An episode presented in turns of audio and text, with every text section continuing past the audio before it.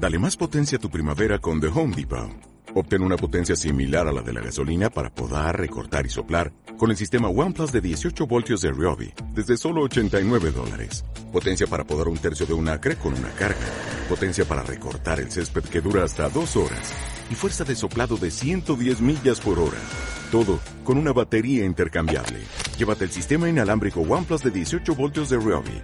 Solo en The Home Depot. Haces más.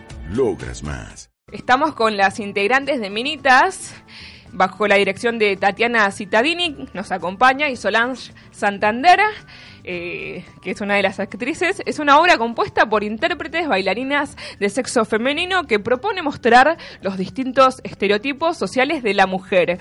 Una observación desde los distintos puntos de vista de todas las integrantes que nos ha permitido explorar las distintas épocas y reglas sociales que atraviesan a las mujeres.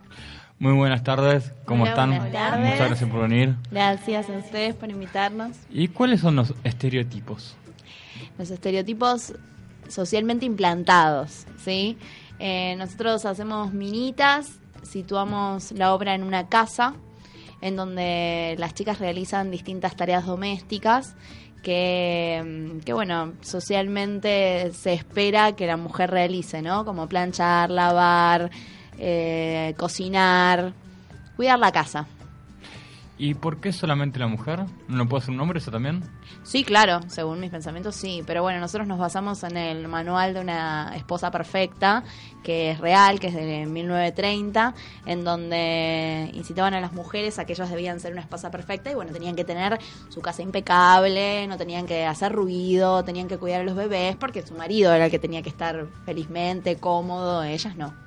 Déjame agregar, frente a eso hay una película que se llama La sonrisa de Mona, Mona Lisa, Lisa, que, sí. que, bueno, ambienta todo esto que vos decías, ¿no? Sí. Eh, de- del manual y de, de escuelas para amas de casa. Y hay una frase que, que decía la, la profesora, bueno, lo pueden buscar, pueden verla porque es muy buena, que ella quería formar a las líderes del mañana y no a sus eh, esposas. Y frente a esto, ustedes, eh, en Minitas, ¿cómo plantean también esta esta contradicción, digamos, ¿no? De, de- de esperar eh, de una mujer que sea ama de casa, pero que, pueda también plantearse en una obra de teatro que no siempre tiene que ser así. Sí, claro, o sea, nosotros lo, planteamos desde un lugar que, que, que cada mujer u hombre haga lo que tenga ganas de hacer. Si quiere planchar, que planche. Pero digo, que no se espere de ella que tenga que planchar bien sí o sí, porque si no es una mala esposa, porque si no, no va a encajar en este estereotipo social, ¿no? Eh, justo La Sonrisa de Mona Lisa fue una de las películas que, barajamos bastante durante las charlas de Minitas. eh, porque bueno, tiene como algunas imágenes que nosotros planteamos en la obra, ¿no? Pero bueno, igualmente la obra la mostramos de un lado sarcástico, de un lado como un poco más cómico, en la cual la mujer se les dificulta, bueno, en el caso de Sol, hace un cuadro que es como bastante cómico en la obra, en el cual ella cocina, pero no sabe cocinar y, y se le complica y, y- y bueno, es un desastre, ¿no, Sol? Sí, es un desastre, es frustrante, eh, pero bueno, está marcado socialmente que la mujer tiene que saber cocinar y ella lo intenta y no, no puede, no, no le gusta, no quiere, pero bueno, es así. Yo en este caso me sentiría identificada, ¿no? Porque yo siento que es un don saber cocinar y que no lo tengo. Claro, sí, sí, sí. Bueno, en realidad todos los cuadros de Minitas eh, plantean un poco eso también, ¿no? De repente también hay otro que, que, que está hablando de, de poner la mesa, ¿sí? Porque va a venir su marido y tiene que tener todo listo, cocinado, preparado, para que él llegue y nunca llega tampoco. Es continuamente la, la espera por el hombre. Y si yo voy y, y- y lo veo, ¿cómo me hace el clic la obra? O esta parte que, que cuentan.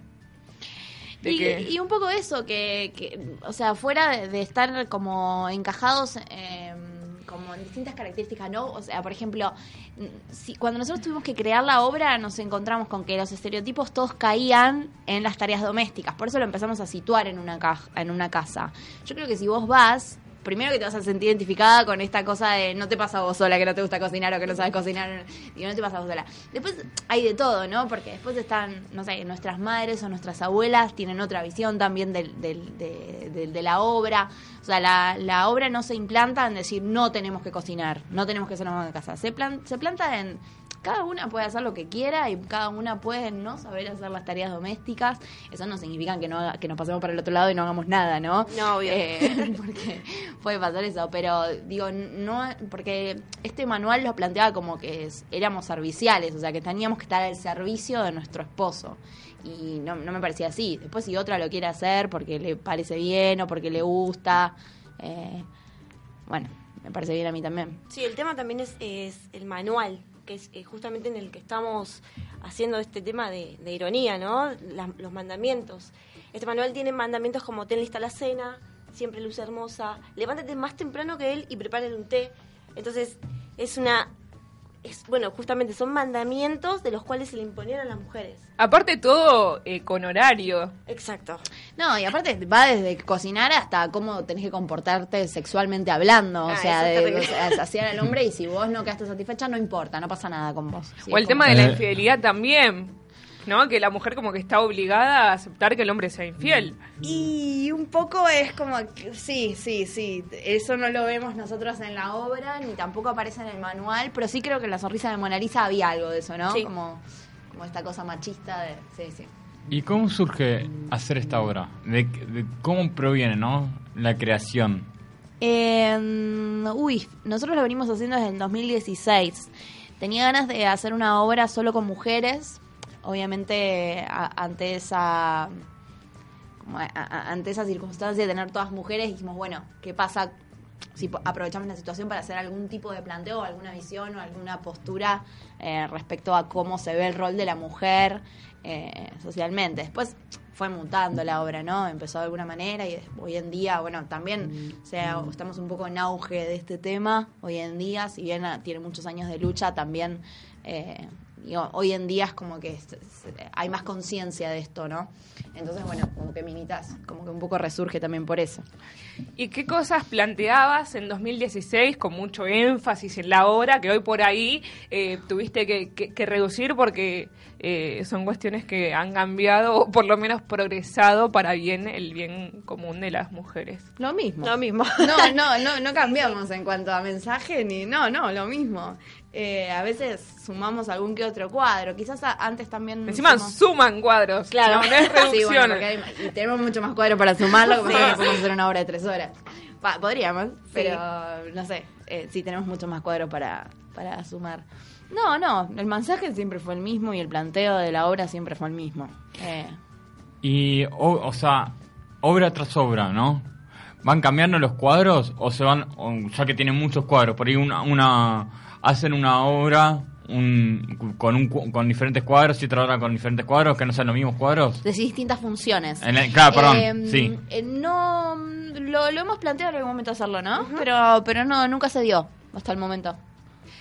Me interesa saber la reacción del público en cuáles sienten que hay mayor ovación de, de las mujeres, como ese grito de, reclamo o, de- no sé, de lo que sientan o expresan frente a los que les plantean ustedes arriba del escenario. Hablabas, bueno, del, del tema de la cocina o, o en qué situaciones, cuando presentan qué situaciones arriba del escenario sienten esa euforia mayor. Yo- bueno, eh, el, el cuadro de ella es muy aplaudido. El, Sí. el cuadro de ella es un antes y un después también de la obra, ¿no? Sí, sí, sí. Pero creo que también por, por, por la énfasis que, que, que tiene el cuadro también y, y por la rebeldía que, que por lo menos in- intento representar o interpretar como intérprete justamente de, de mostrar de que me da bronca y que al final como que no me importa nada. Se acabó.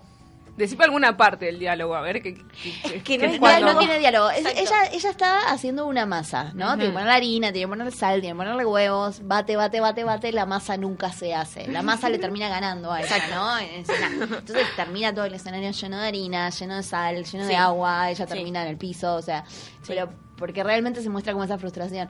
Igualmente respecto a lo que decís, creo que hay una mayor respuesta de parte de hombres que eh, tienen como en, el inconsciente la imagen o de su madre o de su abuela o de su hermana o de su novia o de su esposa como que las ven desde un lado como decir uy qué loco no porque no, no- no están tan adentrados en la casa y, viendo a ver cuáles son sus frustraciones o no sé si a veces pasa que uno no se detiene como a preguntarle al otro cuáles son sus deseos o si realmente la vida que lleva o la vida que está teniendo hoy en día es la que quiere también.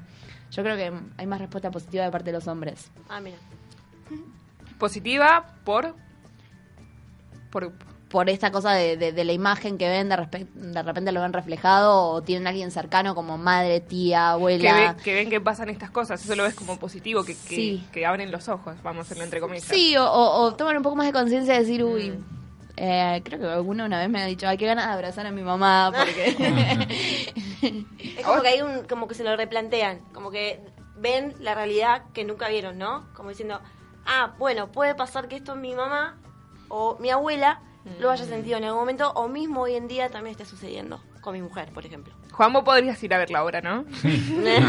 ¿Por qué, Juan? Porque una para ver, pero aparte porque también, o sea, uno ve las frustraciones que puede pasar eh, la mujer, o sea, cuando no sé, cuando no puede, no sé, eh, el tema de, de que llora mucho un hijo, o otras cuestiones también, ¿no? Más allá de, o por ejemplo, no sé, en el día a día, eh, cosas que van sucediendo. Sí. A ver, nosotros tocamos este tema y tocamos el tema de las mujeres. Después hay otras cosas con los hombres también, en otras cosas que se espera también de los hombres. Digo, de la misma forma que se espera que una mujer cocine, también se espera que el hombre juegue la pelota. O sea, entonces, eh, esas cosas eh, que están como socialmente implantadas son las que uno hace que, que, que como que encaje en un estereotipo o que encaje en un grupo social y no sé si, si encuentre su identidad constantemente. Algunos lo logran, otros no, otros están ahí. Digo, nosotros planteamos este tema. Sí, y está bueno que se plantee, porque también eso genera también que un, un replanteo del público, ¿no? Ante esas situaciones, como dicen ustedes. Claro. Ujú. Eh, ¿Y qué, cómo reacciona el público más allá del replanteo? ¿Qué, qué le dice una vez que terminan las obras? ¿Qué, qué feedback tienen? Depende de- del público. Sí, hay chicas jóvenes que reaccionan de una manera y como decíamos anteriormente, gente grande, por lo menos mi abuela, que reacciona de otra. ¿Tu abuela qué, qué reaccionó? ¿Qué dijo? Mi abuela me preguntó si estaba bien, si me había lastimado. Eso fue lo primero que me preguntó. Eh, y después ella lo vio como, bueno, está bien, es así. claro, porque Eh, ella está acostumbrada a eso. Exactamente, eh, es- está, está bien, es así. Sí, mismo mi abuela es la que, o cualquiera otra abuela he escuchado que dice, bueno, ya sabes cocinar, estás lista para casarte. Claro. O sea, es un pensamiento bastante amplio con respecto al espectador de lo que van a ver y lo que están viendo. Igual todos la disfrutan porque todos se ríen. La obra es graciosa en realidad. O sea, tiene mucha comicidad. Entonces se van se van divertidos, no se van ni con un mensaje dramático ni con un mensaje agresivo. Tampoco queremos imponer ningún tipo de, de- de- de, no sé, de pensamiento, Exacto, ¿no? no. Nosotros mostramos algo. Después es abierto a que cada uno piense lo que quiera. Y es válido. Y el público joven decías cómo reacciona. Ah, se mueren de risa ellos. eh, pero sí, lo que pasa es que el público joven también están con otra visión que es muy parecida a la que nosotras mostramos. Entonces como que eh, enseguida has aceptado y enseguida, enseguida has dicho, sí, es así. O sea, no, no hay, no hay mucha, mucha, ¿cómo se dice?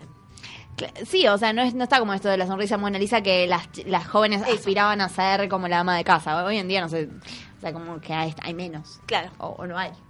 ¿Y ustedes, en el caso particular de ustedes, en qué se sienten identificadas de, de parte de la obra? Y yo que no sé cocinar, no sé planchar, no te lavo el plato. Todo eso. Sí, Como- sí. En todo. Sí, en sí. todo. Creo que en, Nada. en- en casi todo, sí.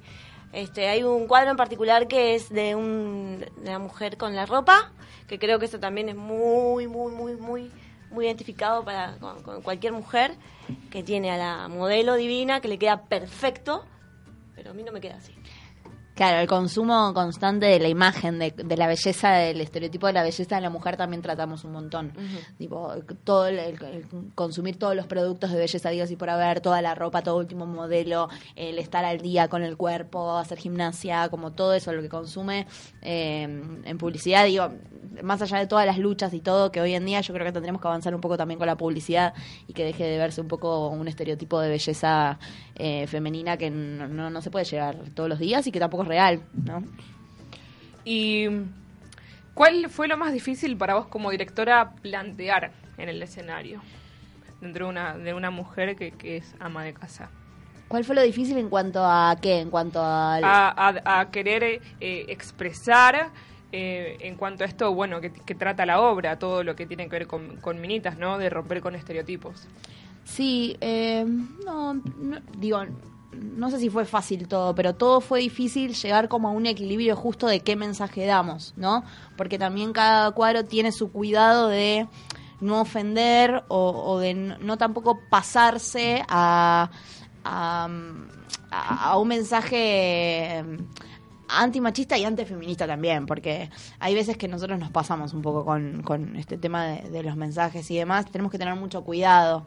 Eh, pero bueno, también lo que, lo que sí tratamos como de implementar, que no era costumbre de las intérpretes quizás, es como esta cosa de, bueno, la mujer también escupe, la mujer también se rasca, la mujer, o sea, todo, todo ese tipo de cosas que, que bueno, tenían que incorporarlas eh, al cuerpo que uno no se da cuenta, pero no las tiene incorporadas, no las tiene incorporadas, las inhibe.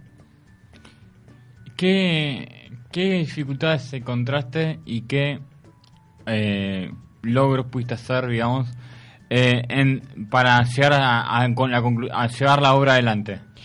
Una de las dificultades más grandes es que hay que ensamblar mucho la danza con el teatro. El- eh, la obra no tiene texto. Eh, tiene dos o tres palabras muy significativas eh, y un, monólogo en off al principio, pero no tiene texto. Entonces hay que expresar con el cuerpo cada cuadro y desde la danza. Llegar a ese equilibrio fue complicado. Y mm, los logros fueron esos. Bueno, que, lo hayamos logrado. ¿Y cómo, cómo, cómo fue el trabajo? ¿Cómo lo hiciste? ¿no? Esto de, de hacer una obra que no tenga casi textos y complementar la danza ahí.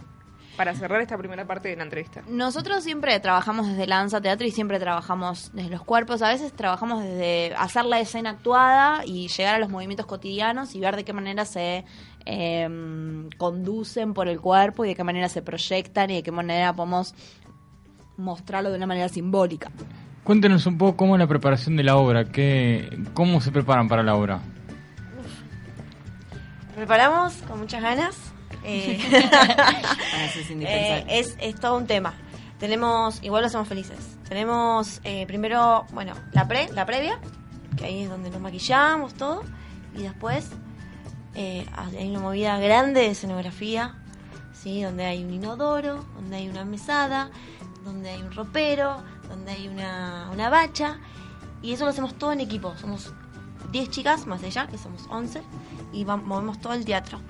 Así nos preparamos y bueno, después hacemos manitos, que es una como un, ritual de buena energía, y damos función, damos ala.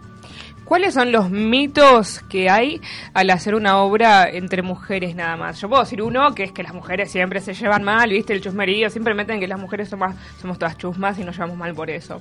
Por ejemplo, ¿no? Y otros mitos que hay que desmitificar. No, no, no sé, no nos pasa. No. No. No, no, no, nos pasa que hay chusmerío, no nos pasa que hay... Nada, o sea, radio No hay divis- claro. no, no hay divismos, no. No, no, hay competencia, no, no, no hay nada. No, no, no. No, al contrario, eh, yo creo que tiene que ver mucho con la energía que, que manejamos y también la energía que ella nos transmite. Eh, me parece que como directora es muy importante también poder transmitir esa buena onda y ese trabajo en equipo que a veces no se aprende y lo terminas aprendiendo en- justamente en un grupo. ¿Y cómo es eh, llevar adelante un proyecto en donde hay que trabajar en equipo y que no haya diferencias o que no haya peleas dentro del equipo? no darle lugar directamente.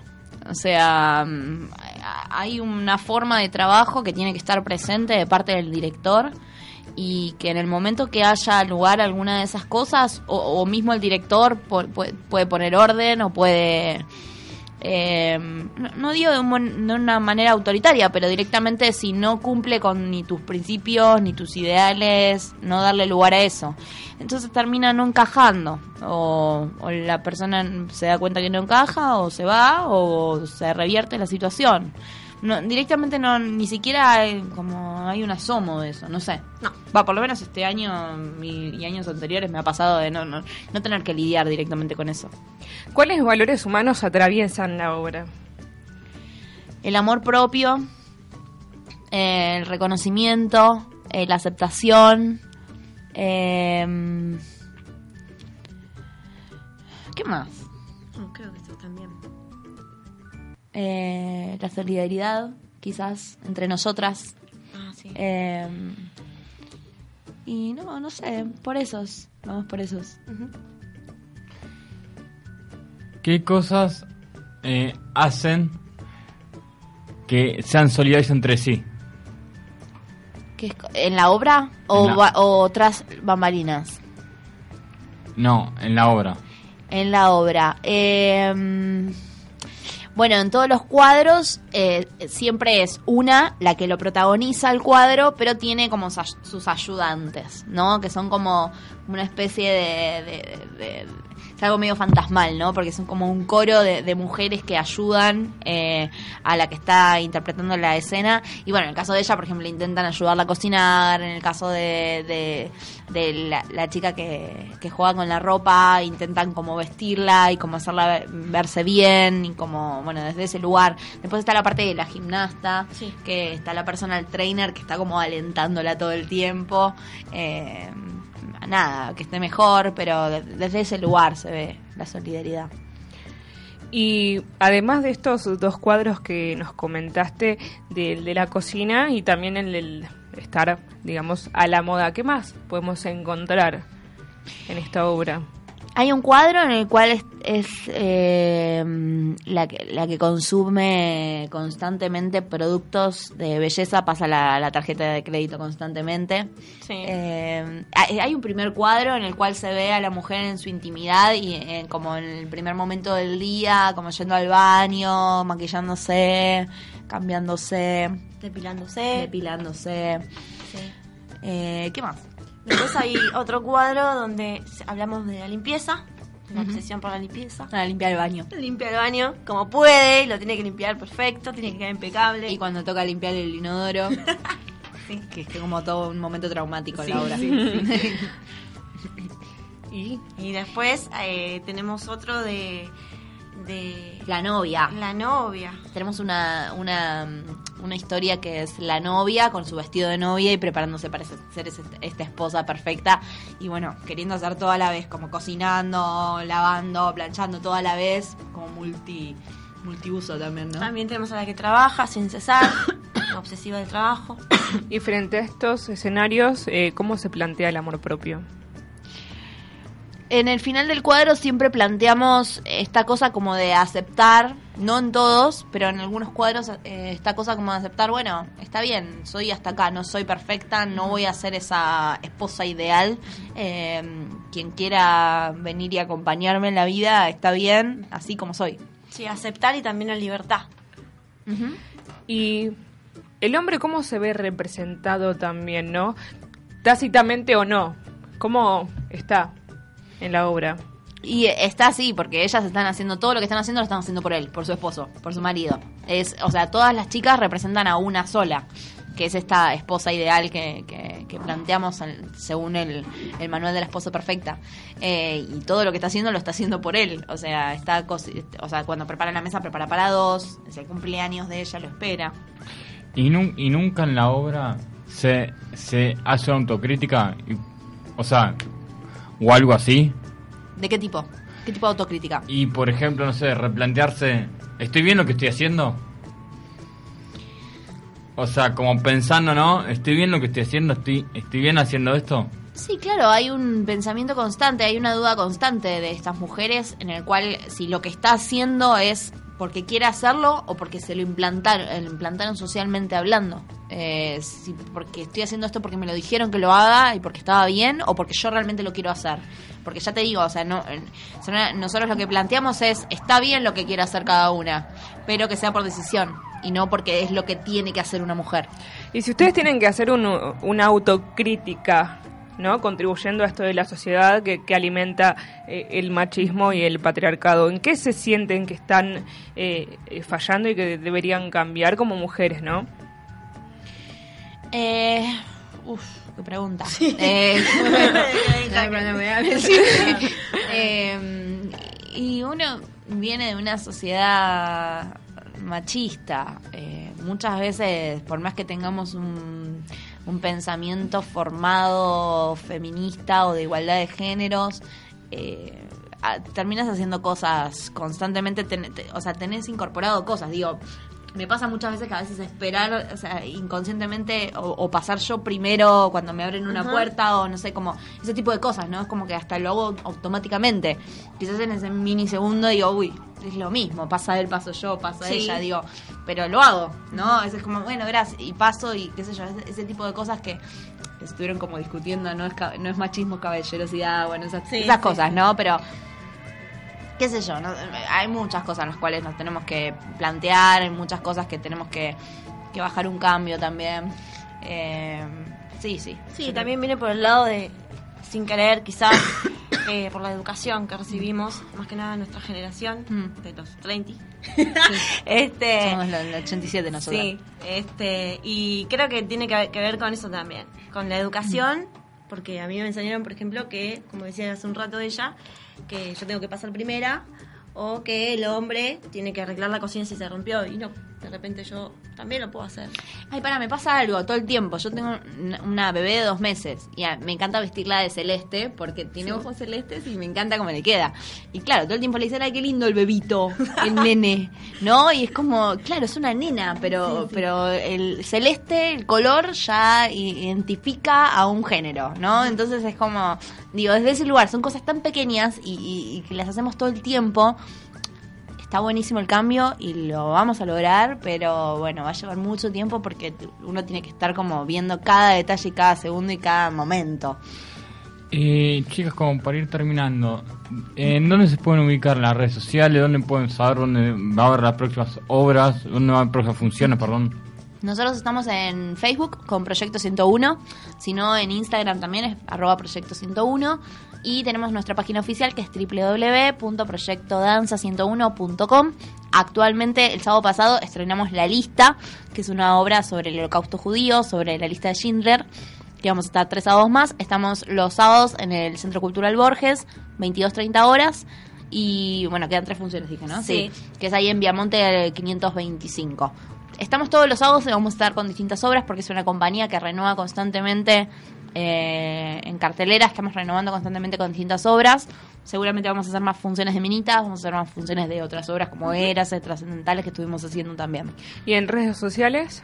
Estamos en Proyecto 101 Ah. con Facebook y arroba Proyecto 101 con Instagram. Las entradas las pueden conseguir para la lista eh, por plateanet.com o en boletería. Sí. Bueno, muchísimas gracias por venir, chicas. Gracias, a ustedes.